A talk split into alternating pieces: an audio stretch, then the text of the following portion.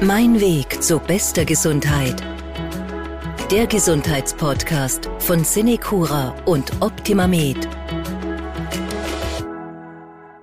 Wenn wir den Begriff Rheuma erwähnen, denken viele Menschen wahrscheinlich als erstes an einen Menschen mit weißen Haaren, mit Stock vornüber gebeugt zum Gehen. Auf alle Fälle ein älterer Mensch, darauf möchte ich hinaus. Rheuma hat immer noch diesen Ruf einer Alterskrankheit. Dieses Klischee entspricht aber keinesfalls der Wahrheit, denn Rheuma trifft Menschen jeden Alters. Was es mit dieser Krankheit wirklich auf sich hat und warum Rheuma an sich eigentlich noch keine Diagnose ist, das Thema in unserer heutigen Folge von Mein Weg zu bester Gesundheit. Ich bin Martin Hammer, mein Gast heute Rheumatologe und Facharzt für Innere Medizin, Dr. Roland Axmann. Schönen guten Tag, schön, dass Sie es geschafft haben. Ja, vielen Dank für die Einladung und ich freue mich auf das Gespräch. Ich habe es gerade erwähnt, Rheuma an sich ist noch nicht die Erkrankung, sondern ein Begriff und der umfasst so an die 400 Erkrankungen, wenn meine Infos richtig sind. Mhm. Da wir mal Pi, ja. Was haben denn diese Erkrankungen gemeinsam, dass sie dann unter diesen Überbegriff Rheuma fallen? Ja, Prinzipiell muss man vielleicht zur Begriffsbestimmung so noch anfügen.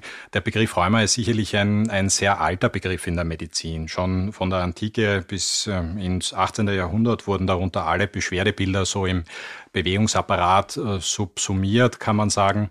Äh, in der neueren, äh, nach neueren Erkenntnissen und nach der, nach der Einteilung der neueren ähm, Erkenntnissen der inneren Medizin ist das schon eine Gruppe von Erkrankungen, die sich durchaus ähm, festmachen lässt auf Beschwerden im, im Immunsystem. Und äh, dadurch sind diese Krankheiten gekennzeichnet. Oft spielen sie sich ab im Bewegungsapparat, aber eben nicht nur. Die Überbegriff könnte man heutzutage sagen, sind Autoimmunerkrankungen. Und das sind dann Schmerzen vor allem? Sind das Bewegungseinschränkungen? Wie, wie, was brauche ich da, damit es heißt, ja, okay, das ist eine, eine, eine rheumatische Erkrankung? Schmerz ist ganz sicherlich eines der Leitsymptome. Letztlich ist das immer ein Warnzeichen des Körpers, dass hier gerade irgendein Prozess im Gange ist, der Beschwerden verursacht. Und äh, das sozusagen ist sicherlich eines der ersten Warnzeichen, die wahrgenommen werden. Generell ist beim Schmerz schon immer wichtig herauszufinden, was das für, was der für einen Charakter hat. Ob der vom Beginn eher langsam, eher akut gekommen ist oder auch vom Verteilungsmuster gibt es nur einen Ort oder mehrere. Da gibt einem das schon immer etwas Rückschlüsse auf die Art und Weise des Problems im Bewegungsapparat. Es ist zum Beispiel völlig anders, ob jetzt jemand sagt, er hat Schmerzen in Ruhe, die sich bei Beschwerden, also bei Bewegung verschlechtern, oder ob äh, hier sozusagen Schmerzen da sind, die eigentlich nur am Anfang der Bewegung bestehen und quasi einen typischen Anlaufschmerz ähm, ja, symbolisieren. Da betroffen ist der Bewegungsapparat. Sprechen wir tatsächlich von den, von den Gelenken oder geht es da dann wirklich auch in, in größere Bereiche des Körpers, die, wo ich Schmerzen verspüre, wo ich merke, okay, da hat's was? Generell kann Auto, können Autoimmunerkrankungen und Rheumaerkrankungen äh, natürlich eigentlich überall im Körper stattfinden. Äh, die klassischen und die häufigsten Rheumaerkrankungen sind sicherlich die, die wir im Bewegungsapparat finden. Das sind die, die auch am verbreitetsten sind, wie die Rheumatoide Arthritis oder das ist die Paradeerkrankung, sagen wir jetzt einmal. Natürlich äh, gibt es Autoimmunerkrankungen, aber in allen anderen Organsystemen prinzipiell auch. Dort wird man jetzt Schmerzen mitunter später oder auf andere Art und Weise wahrnehmen. Schmerz ist schon sicherlich ein Leitsymptom, aber es gibt da durchaus auch weitere äh, Dinge, die da mit dazugehören. Bei den Gelenken, wenn wir jetzt kurz bei denen bleiben, sind nicht nur der Schmerz, sondern auch Gelenksentzündungen mit, verbunden mit Schwellung. Da ist, ein, da ist mehr Gelenksflüssigkeit im Gelenk drinnen. Das Gelenk ist, lässt sich nicht gut bewegen, weil da so viel ähm, entzündliche Gelenksflüssigkeit gebildet wurde. Ähm, das sind weitere Warnzeichen und auch zum Beispiel eine Steifheit der Gelenke morgens kann ein Hinweis sein. Allerdings lässt sich das dann nicht immer hundertprozentig schon äh, festmachen auf ein Rheuma. Gibt es auch bei degenerativen Veränderungen immer wieder. Wenn Sie sagen Schwellung, das ist dann wirklich optisch feststellbar, äh, Tast, äh, mit, mit, Tasten feststellbar? Ja. Wie, wie, schaut das aus? Ja, sowohl als auch. Also bei den Patienten fällt es oft auf im Sinne von einer Bewegungseinschränkung, aber durchaus auch optisch. Manchmal sagen die, kommen die Patienten und sagen, ich habe hier eine Veränderung bemerkt, die linke Hand ist mehr geschwollen im Vergleich zu der rechten Hand. Äh, es lässt sich optisch äh, feststellen und der geübte Untersucher, egal ob Rheumatologe, Orthopäde oder auch ein eingeschauter Allgemeinmediziner wird ein geschwollenes Gelenk durchaus mit Tasten erkennen können. Jetzt habe ich mir diese 400 Erkrankungen ja äh, zumindest überflogen in diese Liste, diese lange. Da sind Sachen drinnen wie Arthrose, Rheumatoide Arthritis. Sie haben es gerade vorhin schon erwähnt. Auch obskurere Begriffe, die wahrscheinlich kein Nichtmediziner jemals gehört hat, wie äh, Sjögren-Syndrom, wenn ich das überhaupt richtig ausspreche, mhm. oder Polymyalgia rheumatica und so weiter und so fort. Also ein ganzes Lexikon könnte man da schreiben. Was aus dieser langen Liste sind jetzt wirklich die häufigsten Kandidaten für rheumatische Erkrankungen? Ich glaube, die rheumatoide Arthritis haben Sie ja schon gesagt, das ist so der Klassiker. Was fällt da noch vielleicht rein?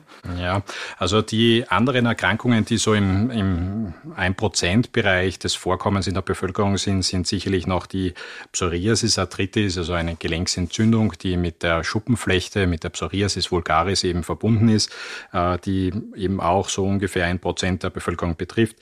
Weiters auch die Gruppe der axialen Spondylarthropathien oder früher wurde das auch Morbus Bechterew genannt. Äh, das sind so die häufigsten, die jetzt äh, primär von der Rheumaseite sicherlich äh, vorkommen. Ähm, eine weitere Gruppe von Erkrankungen sind eher die metabolischen Atropathien. Da, äh, die machen auch eine akute Gelenksentzündung, haben aber ganz andere Ursachen. Die häufigste wäre da zum Beispiel die Gicht. Ja, also das sind sicherlich so die Erkrankungen, die man äh, langläufig am häufigsten sieht, auch in einer Rheumaambulanz. Alle anderen Erkrankungen, die dann, wie, wie Sie schon erwähnt haben, die Polymyalgia rheumatica oder auch die Gruppe der Kollagenosen, wo der Morbus Sjögren hineingehört oder auch Lupus, ab und zu hat man es vielleicht schon gehört, sind doch wesentlich seltener und auch in der Rheumaambulanz äh, jetzt äh, nicht so stark vertreten wie die zuvor genannten. Jetzt ist das ja äh, eine, eine riesige Auswahl unter Anführungszeichen für Erkrankungen, die für rheumatische Beschwerden verantwortlich sein können. Wo fange ich denn da überhaupt an, als Mediziner das festzumachen? Ja, ist eine gute Frage. Als Rheumatologe muss man sicher in gewisser Weise detektivisch arbeiten wollen, äh, gerne, denn es ist immer eine Summe an Bausteinen, die man braucht, um eine Diagnose letztlich stellen zu können. Als erster Stelle ist natürlich immer die ausführliche Anamnese, um herauszufinden, wie hat das Ganze begonnen, sind irgendwelche Dinge rundherum noch passiert, gab es vorangegangene Infekte, eine Fülle an Dingen, die man als Rheumatologe immer abklären muss, allein durch das Gespräch. In zweiter Linie kommt natürlich die klinische Untersuchung. Was finde ich sozusagen? Vorhin haben wir schon gesprochen, sind die Gelenke geschwollen? Kann ich das tasten? Ähm, oder sozusagen welches Verteilungsmuster an Gelenksentzündungen oder Gelenksproblemen liegt hier vor. Äh, die weiteren Untersuchungen sind natürlich unterstützend und äh, sehr, sehr hilfreich, aber können die ersten beiden Blöcke nicht ersetzen. Bildgebung wie Röntgen, Ultraschall oder auch MR sind äh, schon sehr, sehr wichtig geworden, aber die Anamnese und die Klinik, die kann, können wir trotzdem damit nicht, nicht ersetzen. Auch die Laborbefunde sind welche, die uns unterstützen können und oft auch helfen bei der Auswahl der, der Medikation, manchmal auch auch die Diagnose noch etwas erleichtern. Aber viele der Diagnosen können wir eigentlich durch Anamnese und Klinik äh, bereits stellen. Wie ist das so als erfahrener Rheumatologe? Hat man da äh, ab einem gewissen, sage ich mal, Erfahrungsschatz irgendwo sofort immer einen Anfangsverdacht oder fängt man da jetzt mal bei Null an, wenn ein Patient reinkommt und sagt, ja, ich habe da Beschwerden? Wie schaut das aus? Ja, ich glaube im Verlauf des Gesprächs, wie jeder Mediziner, der lange äh, sozusagen doch immer wieder das äh, quasi Patienten betreut, bekommt man im Lauf des Gesprächs schon einen gewissen Eindruck, in welche Richtung das gehen könnte. Sind das vielleicht eher degenerative Beschwerden? Sind das vielleicht primär entzündliche Beschwerden? Und äh, da ergibt sich doch im Lauf des Gesprächs oft eine Tendenz. Aber man muss da immer wachsam bleiben und natürlich, wenn man nicht genug baut, Bausteine zusammen hat, dann ähm, darf man die Diagnose nicht stellen. So ist das letztlich. Ja. Wie sehen da die Unterschiede für mich jetzt als Betroffener, als Patient wirklich aus, je nachdem, von welcher Art von Rheuma ich betroffen bin? Unterscheidet sich die Behandlung da wirklich massiv oder, oder, oder was sind da die nächsten Schritte dann immer? Also wie gesagt, nach der, nach der klinischen Untersuchung sind sicherlich ergänzende Bausteine notwendig, wie das Labor und auch das Röntgen. Und äh, entweder kann man schon äh, sozusagen beim ersten Besuch oder beim zweiten Besuch dann durchaus sehr gut einordnen, äh, welche Art von Erkrankung hier vorliegt. Und äh, zuerst Diagnose, dann Therapie. Dieses Prinzip verfolgen wir natürlich immer. Daher wird manchmal eben die, die, eine Basistherapie, wenn das notwendig ist, ähm, dann durchgeführt, wenn man genug Bausteine zusammen hat und, und sich eben sicher sein kann. Die Therapie und die Behandlung von Rheuma wird dann noch später größer Thema hier in dieser Podcast-Folge. Was sind denn jetzt äh, Langzeitrisiken bei länger andauernden rheumatischen Beschwerden? Natürlich abgesehen von akuten Schmerz, von der Bewegungseinschränkung, die ja an sich schon sehr unangenehm sind. Aber was passiert da noch weiter im Körper, wenn ich länger unter so etwas leide?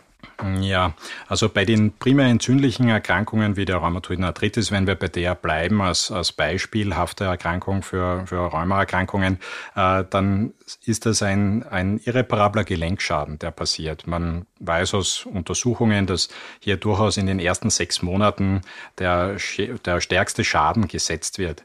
Äh, das ist insofern wichtig, denn aus diesen Gelenksschäden können später sogenannte sekundäre Arthrosen, also Gelenks ähm, Funktionen ähm, nachhaltig dann gestört sein. Und ähm, da muss man sagen, die Funktionseinschränkung langfristig, die durch so ein irreparabel geschädigtes Gelenk äh, passiert ist, die lässt sich dann auch nicht mehr einholen. In bestimmten Gelenksbereichen führt, führt es auch dazu, dass man deutlich früher Totalendoprothesen braucht, in Knie und Hüfte beispielsweise bei Patienten, die ein nicht gut kontrolliertes Rheuma haben und wo dort eine, eine lange bestehende Entzündung wütet, wenn man so will.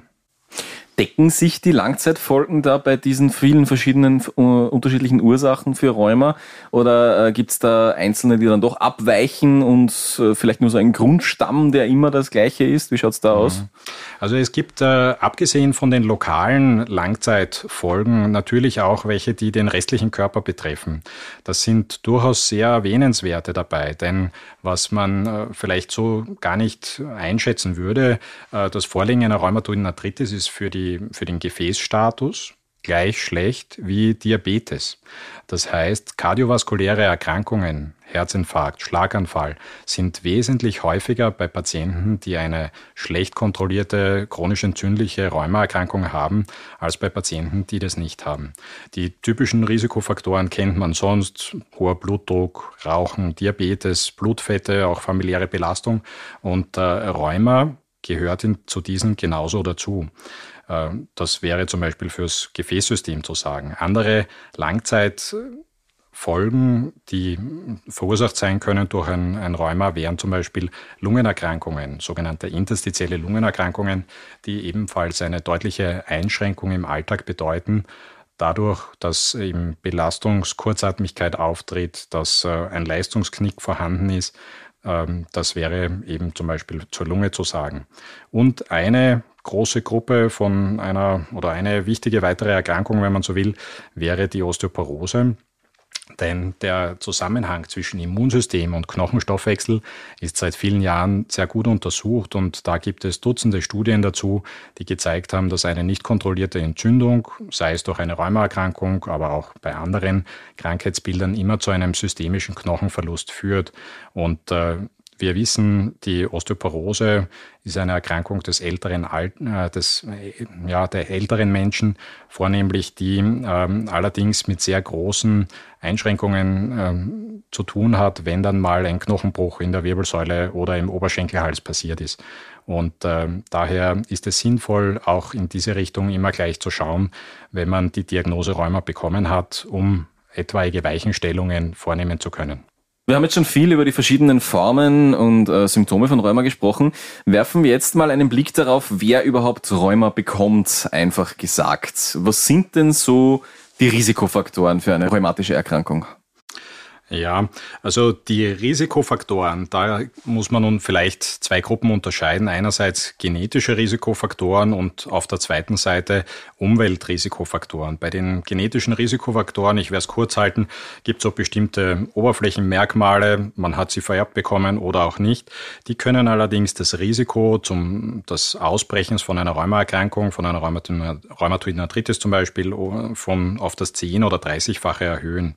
Ähm, genau genauso auch andere genetische Veränderungen im Immunsystem äh, können da eine Rolle spielen. Dann gibt es äh, die zweite große Gruppe, die äh, quasi mit Umweltfaktoren zusammenhängt. Dazu zählen zum Beispiel ähm, auch die, eine, ein Übergewicht. Ähm, dann zum Beispiel das Zigarettenrauchen, für das sehr gute Studien vorhanden sind, sowohl tierexperimentell als auch epidemiologische Untersuchungen, wo man sich größere Gruppen angeschaut hat. Ähm, da sind die Zusammenhänge sehr klar. Immer wieder das Rauchen. Taucht in jeder Folge bei uns immer wieder auf. Ja, auch beim Rheuma, aber die Datenlage ist erdrückend. Äh, dann gibt es vielleicht ein paar Dinge, die man jetzt nicht so auf dem Radar gehabt hätte. Und zwar als unabhängigen Risikofaktor ist ebenfalls erkannt worden Parodontose, die Zahnfleisch Entzündung, mhm. sage ich jetzt einmal. Ähm, da gibt es spezielle Keime, die offensichtlich das Immunsystem in eine Lage versetzen, dass autoimmune Prozesse angestoßen werden und zum Beispiel so eine Rheumatoide Arthritis auch häufiger auftreten kann. Und dann sind wir gerade dabei zu verstehen, auch die Zusammenhänge zwischen dem Darmmikrobiom und dem Immunsystem. Da dürfte es auch oder gibt es offensichtlich Zusammenhänge zwischen der Ernährung und auch der Lage des Immunsystems in Richtung einer vermehrten oder hm, entzündlichen Situation oder eben äh, weniger. Ja, sonst äh, gibt's ein paar Negativrisikofaktoren, die man da vielleicht auch nennen kann. Zumindest in äh, einigen epidemiologischen Studien kommt das immer wieder mal heraus, dann manchmal wieder weniger. Ähm, insgesamt vielleicht doch etwas mehr für zum Beispiel Dinge wie die mediterrane Kost. Ähm, da dürfte es eher positive äh, Anzeichen dafür geben, dass das etwas ein, ein, negativer Risikofaktor sein kann, wenn man so will, wenn man sich so ernährt. Generell, wenn man sich anschaut, wer bekommt Rheuma, dann sind es eher die mittelalten Menschen. Äh, bei der rheumatoiden Arthritis, da sagen wir, das haben so ein Prozent der Bevölkerung sind betroffen und äh, das durchschnittliche Erstmanifestationsalter, also wenn man das zum ersten Mal bekommt, liegt zwischen 35 und 50 Jahre, also relativ ähm, im mittleren Alter. Also weit entfernt von weißen Haaren und Stock, so wie ich es in der Einleitung provokant gesagt habe, weil viele Menschen immer noch denken, Rheuma ist eben eine Erkrankung des höheren Alters, anscheinend weit entfernt davon. Ja, so ist es. Auch bei den, nennen wir, nehmen wir jetzt vielleicht noch die zwei anderen Gruppen, die vorher schon genannt worden sind, äh, dazu, die Psoriasis-Arthritis, die eben mit dieser Schuppenflechte in Zusammenhang steht. Auch dort ist der Altersgipfel äh, der Erstmanifestation zwischen 30 und 50 Jahren, also auch im mittleren Erwachsenenalter. Und vielleicht noch als Extrembeispiel die axiale Spondylarthritis oder früher Morbus Bechterew genannt. Da weiß man, der der Erstmanifestationsgipfel ist um das 23. Lebensjahr. Und 95 Prozent der, der Patienten werden zum ersten Mal symptomatisch, bevor sie 40 sind. Also da sieht man schon, dass die Autoimmunerkrankungen, die den Bewegungsapparat betreffen, meistens im mittleren Alter äh, liegen. Ja.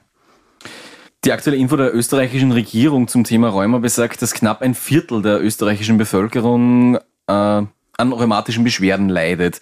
Wie ist da jetzt Ihr Vergleich mit Ihrer medizinischen Erfahrung? Heißt das wirklich, dass ein Viertel der Bevölkerung ständig oder zumindest ab und zu äh, Schmerzen hat, Rheumasymptome hat? Die Zahl wirkt nämlich doch relativ hoch, wenn wir jetzt sagen 25 Prozent fast. Ja, die Frage ist, wie man rheumatische Beschwerden wiederum eingrenzt. Wenn wir jetzt auf, äh, ein, auf das quasi, auf echte chronisch entzündlich rheumatische Erkrankungen äh, blicken, dann wird äh, der Prozentsatz sicherlich wesentlich niedriger liegen.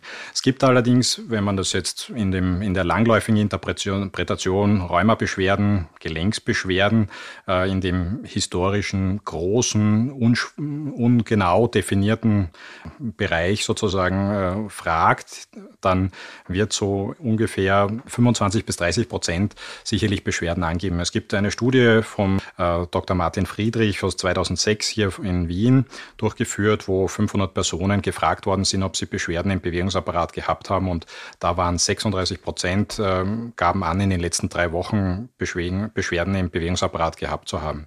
Äh, mit steigendem Alter ist die Wahrscheinlichkeit noch höher, dann muss man dazu sagen, hier sind sicherlich viel degenerative Erkrankungen dabei, also Patienten, die primär an Arthrosen oder auch an funktionellen Beschwerden im Bewegungsapparat leiden, äh, eher sicherlich ein kleiner Teil an primär chronisch entzündlichen Rheumaerkrankungen.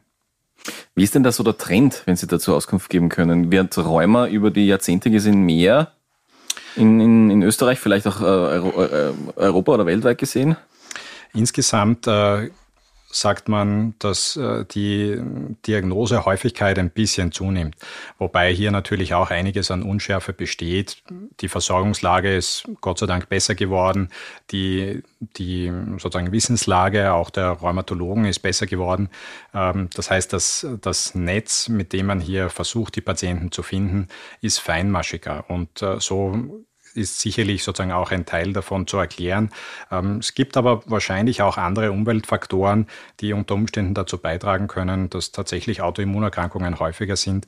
Ähm, da habe ich jetzt aber keine ganz belastbaren Daten für Sie dazu. Kommen wir nun zur Therapie von Rheuma an sich, wenn wir es dann doch bekommen haben. Ähm, Rheuma an sich ist ja nicht heilbar. Ich glaube, das ist jetzt einmal wichtig festzustellen an dieser Stelle. Warum eigentlich nicht? Woran scheitert es da? Ja, ähm, man muss sich kurz das Konzept vergegenwärtigen, was Rheuma bedeutet. Hm, Rheuma bedeutet, wir haben es zwar eingangs schon gesagt, es geht um ein autoimmunes Geschehen. Ähm, man geht davon aus, dass hier in einer sogenannten präsymptomatischen Phase Veränderungen im Immunsystem passieren. Und zwar etwas ganz Wichtiges. Normalerweise unterscheidet das Immunsystem immer zwischen fremd und selbst. Sprich, der eigene Körper wird nicht angegriffen, nur alle Eindringlinge, die von außen kommen.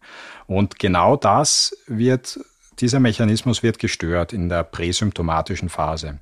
Es ergeben sich hier eine oder eventuell wahrscheinlich sogar mehrere Fehler, die dann letztlich dazu führen, dass diese Selbsttoleranz aufgehoben wird und es zu einer Entzündung gegen körpereigene Substanzen kommt.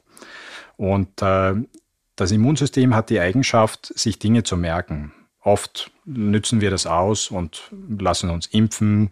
Äh, leider merkt es sich auch bestimmte Fehler. Und so ist das Rheuma eine Erkrankung, die wir als chronisch einordnen ähm, und oft über lange Jahre, Jahrzehnte die Patienten und die Ärzte beschäftigt, wobei hier nicht immer die Krankheitsaktivität immer gleich ist und immer die gleiche Behandlungsintensität notwendig ist. Ähm, Aber es bleibt einem. Prinzipiell die Diagnose bleibt einem. Vielleicht eine, eine der einzige Erkrankung, die mir jetzt spontan einfällt, äh, die Polymyalgia rheumatica, die Sie schon initial einmal erwähnt haben. Das ist eine Erkrankung, die wir oft über einen Zeitraum von ein bis zwei Jahren behandeln. Und da stehen tatsächlich die Chancen gut, dass man nachher keine weiteren Beschwerden hat. Bei den typischen Erkrankungen, die die, die, die meisten Patienten ausmacht in der Rheumaambulanz, Rheumatoide Arthritis, Psoriasis-Arthritis, Spondylarthritiden, äh, dem Morbus Bechterew, das sind schon chronische Erkrankungen, die wir eben langfristig behandeln. Das heißt, die Menschen müssen lernen, damit zu leben. Wie sind denn dann die Eckpunkte bei einer Rheumatherapie? Vielleicht, ähm, wenn wir zunächst den akuten Bereich anschauen, wo wir sagen, okay, jetzt gerade habe ich Beschwerden, was mache ich da? Und äh, vielleicht auch auf die langfristige Perspektive hingesehen.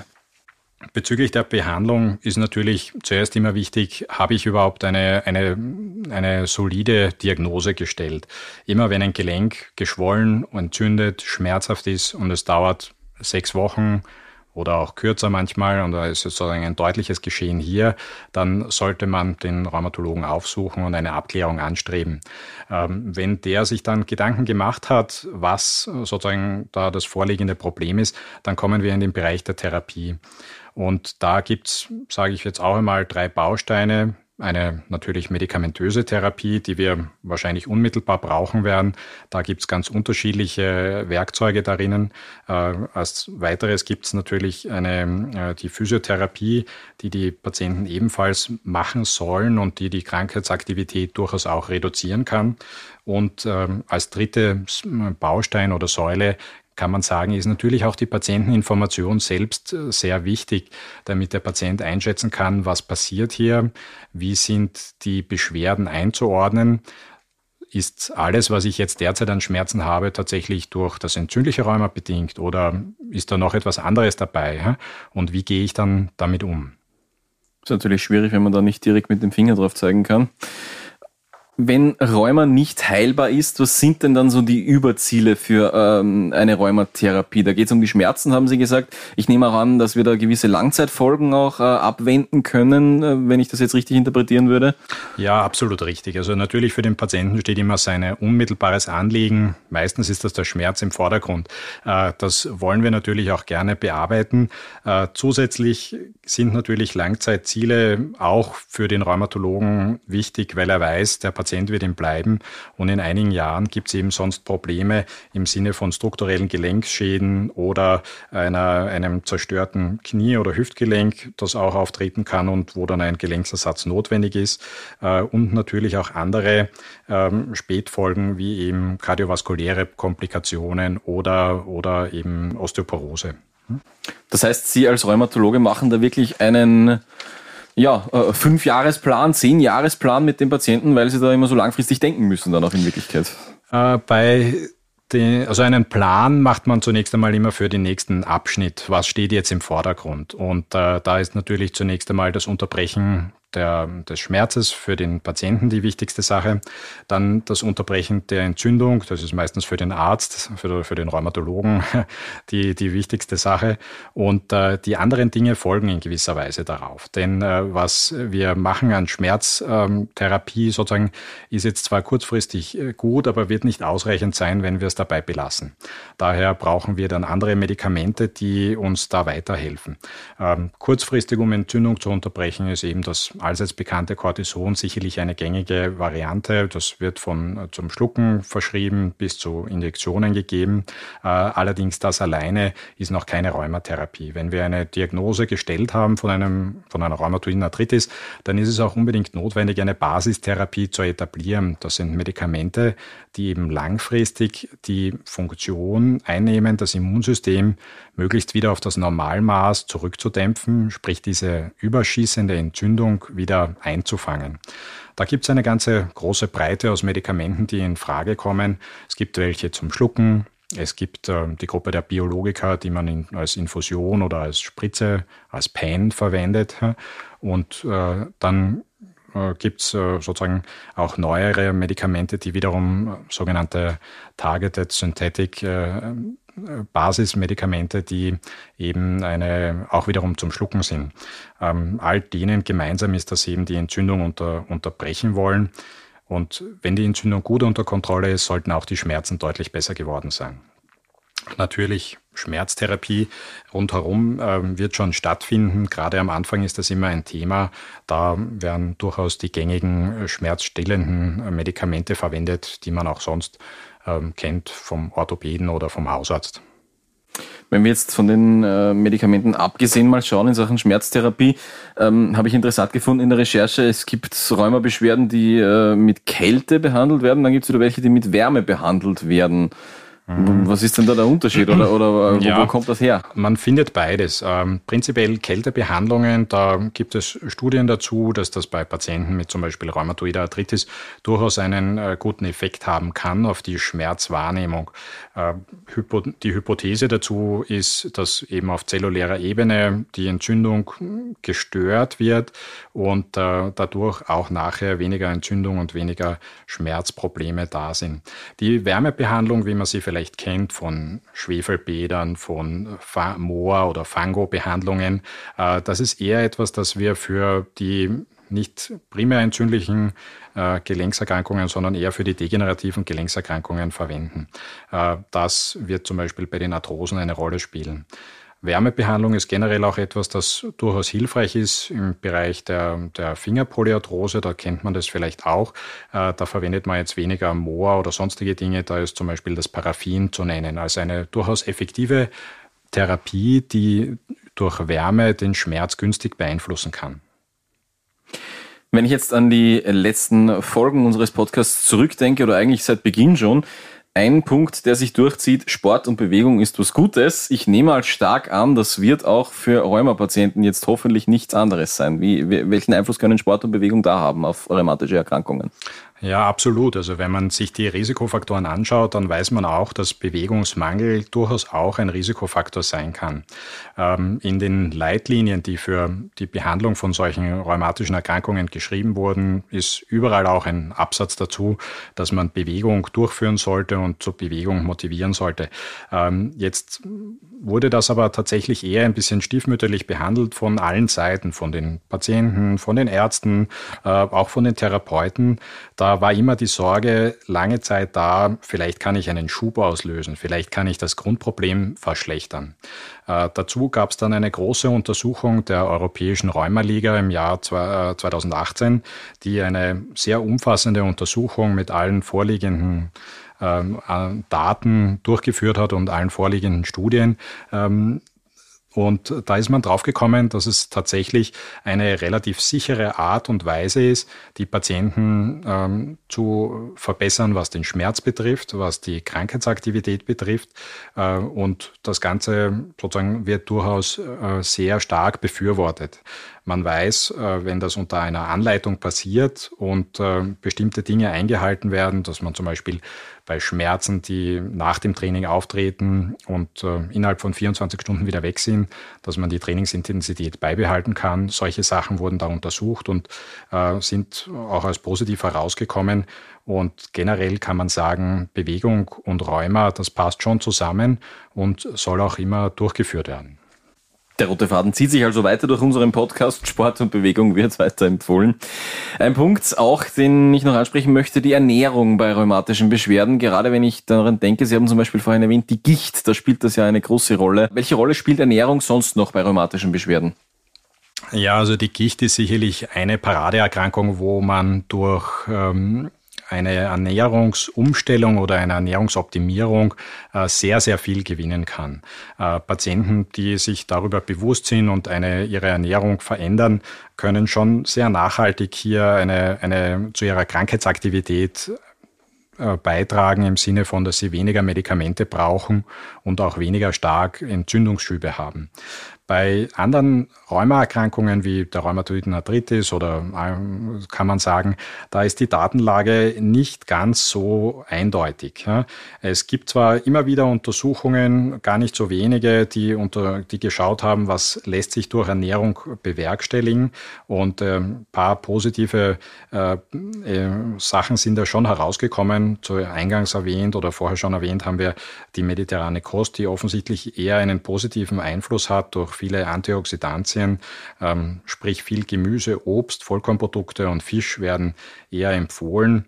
Wenig Fleisch und auch maximal vier Eier pro Woche sind da äh, genannt als quasi die, die klassische mediterrane Kost und natürlich auch sozusagen geringe Mengen äh, Wein und Olivenöl. Ähm, wichtig dürften auch sein ungesättigte äh, Omega-3 und 6 Fettsäuren, die einen, einen antientzündlichen Effekt auch haben können. Und äh, auch ein wichtiger Baustein des Vitamin D, der ebenfalls das Immunsystem durchaus äh, auf eine äh, wichtige Art und Weise beeinflusst und äh, hier genannt werden soll. Ja, äh, was durchaus als negativ herausgekommen ist in einer großen britischen Untersuchung, sind Softdrinks, die Fructose oder Glukosehaltig oder beides äh, sozusagen in sehr hoher Konzentration haben. Da ist nachgewiesen, dass das äh, für Rheuma oder auch die Entstehung von Rheuma durchaus nachteilig sein kann. Herr Doktor, wir haben heute viel über Rheuma gesprochen, viel gehört, auch über diese ja, 400 Erkrankungen. Da könnten wir wahrscheinlich noch stundenlang darüber reden. Was können wir vielleicht trotzdem jetzt zum Schluss dieser Folge zusammenfassen, was kann ich tun, um Rheuma so weit wie möglich zu vermeiden, äh, um nicht daran zu erkranken, zumindest für die häufigsten Ursachen vielleicht? Ja, die häufigsten Ursachen, die man jetzt selber in der Hand hat, äh, da kommen wir eh nochmal auf diese Risikofaktoren zum Sprechen. Äh, einerseits natürlich eine Kontrolle des, ähm, des Körpergewichts, eine regelmäßige körperliche Bewegung, möglichst auch eine, eine Nikotinkarenz und äh, auch eine entsprechende Zahnhygiene. Das sind so die Dinge, die man vielleicht selber in der Hand hat, ähm, um diese Faktoren, wenn man die optimiert, hat man durchaus schon viel gewonnen.